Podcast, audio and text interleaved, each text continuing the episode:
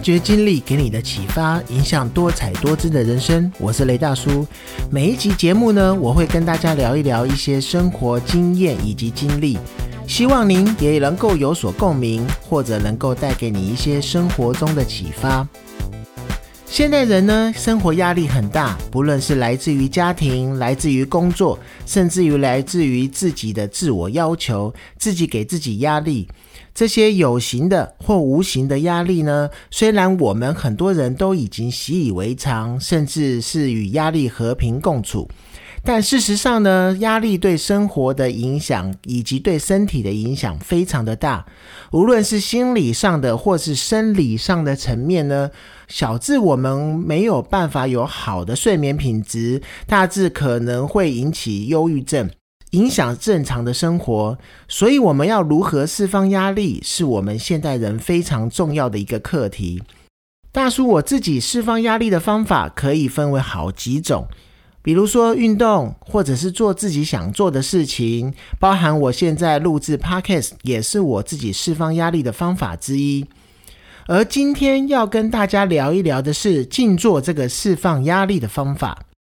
静坐呢，这个领域非常的广。相关的法门也很多，我就不去探讨静坐的历史渊源或者是法门的奥秘，也不是要教大家如何静坐才是对的。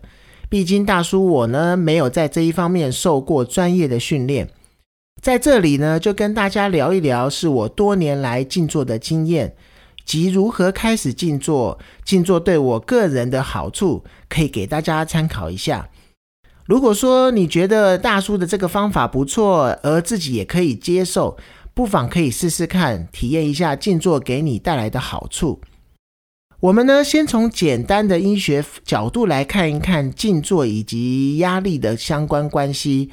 当我们人体受到威胁以及压力的时候，这个时候呢，会使得交感神经活跃，这个时候心跳会加速，呼吸会急促，血压上升。然后肌肉紧绷，以及长期下来的话，会引起头痛、身体不适。那静坐这个部分呢，就是可以帮助副交感神经发挥作用，进而减缓交感神经的作用，然后帮助身心获得一个平衡以及和谐。然而，如果能够再配合呼吸的话，则会有更加成的正面效果。而静坐的人呢，会得到更多的伽马波，也就是说，我们深层睡眠时候会发出的波。这样子的话，可以让身体得到更多的好处。而我刚刚说到跟静坐相关的法门有很多，但是我个人觉得呢，只要是正向正念的法门都是很好的。当初我呢，会如何开始接触静坐，是因为呢，参与了一个禅修的团体。参与的时间呢，大概有一年多的时间，每天都要依照团体所希望大家做的步骤去执行静坐。虽然现在我已经离开那个团体，但是因为呢这么长的时间习惯了静坐了这件事情，到现在呢每天进行静坐已经有五年多了。虽然说现在大叔已经没有像之前在禅修团体时候静坐的一个步骤，但自己也成了一个我自己习惯的一个步骤。那我个人深深的是觉得呢，只要是对自己舒服，然后想要去做没有压力的简单的静坐方式，就是最具有静心的作用方式。而大叔我呢，每天是怎么样进行静坐的呢？现在就来跟大家聊一聊。首先呢，一定要找一个舒适的地方。他在家里面可以是书房，也可以是卧室，但最好不要是客厅。为什么呢？因为客厅是比较有有可能有人走来走去的地方。那因为有人走来走去，就会影响到你整个静坐的一个品质。当你找到这个舒适的静坐地方了以后呢，你可以找一个很好坐的坐垫，不一定是要宗教团体所用的蒲团。我自己呢是到大卖场买一个比较大的方形坐垫。那至于说呢，你坐的方式一定是要盘坐吗？我个人觉得是不一定。只要是以一个舒适的方式，哪怕你是坐在椅子上坐都没有关系。但是呢，我建议是不要有舒适靠背的椅子，因为呢，如果太舒适的话，很容易睡着的，你知道的。而当你用舒适的方式坐下来之后，我们可以先动一动肩膀，然后深呼吸几次，尽量让自己整个人放松下来。对了对了，你也要注意保暖，因为当你在开始静坐的时候，我们人体的整个毛细孔会张开，那这个时候如果不小心又吹到冷风，会比较容易着凉。好，我们觉得如果身体放松了之后，可以将双手轻轻的放在膝盖上，或者放在自己的腿上。那我自己的部分呢，会先说一些感谢的词。那因为我个人觉得，不论是在做任何事情，你如果懂得感恩的话，就是整个善的一个根本。那比如说，我会感谢宇宙啊，感谢父母，感谢自己的家人，甚至感谢之前所养过的宠物。当我们静坐下来的时候，你也可以用你的舌头往上颚轻轻的顶，这样子的话会让整个人比较容易放松。接下来就可以开始我们正式的静坐了。而开始静坐后，我觉得最难的部分就是要如何把自己的思绪归零，脑袋不要乱想飘来飘去。那如果说刚开始的时候你会乱想，也不要急，也不要担心，因为这是非常正常的。而你刚开始的时候呢，可以练习把注意力放在别的地方，比如说可以练习数自己的呼吸，就是数息。那数自己的呼吸呢，可以缓缓吸气，缓缓吐气，一吸一吐，然后默数一，数到十呢，再回到一。那这个时候呢，你会慢慢的感受到脑袋想的东西越来越少。但是真的，真的，这个需要一些时间来练习。绝对不会是一触即成的。另外呢，有一个方法呢，就是可以把注意力放在脉轮上。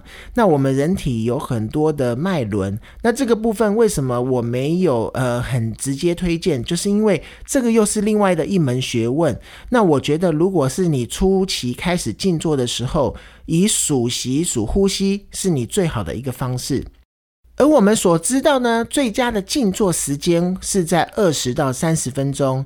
但对于呢刚刚开始静坐的朋友，根本是不可能的事情。所以大家也不要去想太多，也不要去有压力，不要想说去看到网络上写的一些在静坐的时候身体会出现什么样的静坐反应。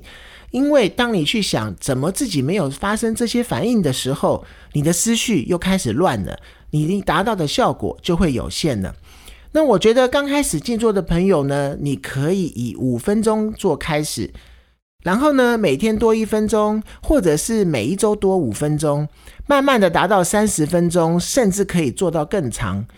以轻松的态度去看待这一件事情是非常重要的，因为这样子的话，你才能够让自己持续下去。哪怕说你有一天比较忙，没有时间，就隔天再做，甚至隔两天再做。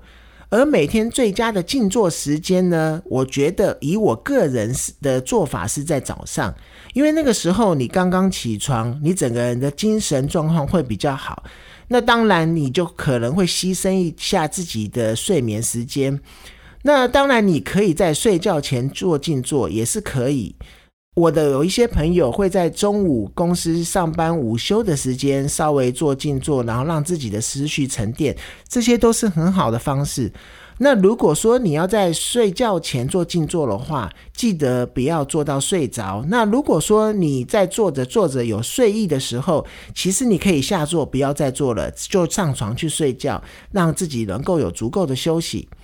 毕竟呢，我们要释放压力，才是我们做静坐的最主要原因，而不是说让这一件静坐这件事情呢来增加自己的压力，这样就本末倒置了。当你开始静坐呢，最明显的好处就是睡眠品质会提升，因为如果你有用心的去做这件事情，不出一周的时间，你就会感受到你的睡眠品质大大的提升，也会比较好入睡。而当你习惯了静坐的这件事情，对你工作的一些思绪啊，以及面对事情的反应，都会变成井然有序，头脑也会变得非常的清楚。那至于大叔我呢，是深深的有感觉到的，不然我也不会把这个习惯持续下去，现在五年之久。所以我常常说呢，静坐是 CP 值非常高的一个心灵改善运动，而且呢，随时随地的可以进行。你今天静坐了吗？有任何的心得，也欢迎跟我分享。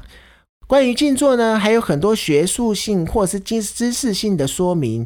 那这些东西，如果大家有兴趣，可以去看书，也可以在网络上面 Google 一下。那以上跟大家分享的是大叔我自己静坐这么多年的一个心得，可能跟一些你看到的文章会有一些些出入。但是我觉得这是我自己实做后觉得最简单以及对自己最有帮助的方式。那今天跟大家分享就到这边，你也可以找一个时间开始，从五分钟慢慢的开始做一些静坐，你会感受到你的睡眠品质以及你对压力的释放有明显的改善。发掘经历给你的启发，影响多彩多姿的人生。我是雷大叔，跟你分享生活经历给我的启发，以及生活中大小事我的看法。或许你有一样的经验，可以引起共鸣；或者你没有同样的经验，也可以透过我的分享得到一些收获。谢谢你的收听，我们下次见。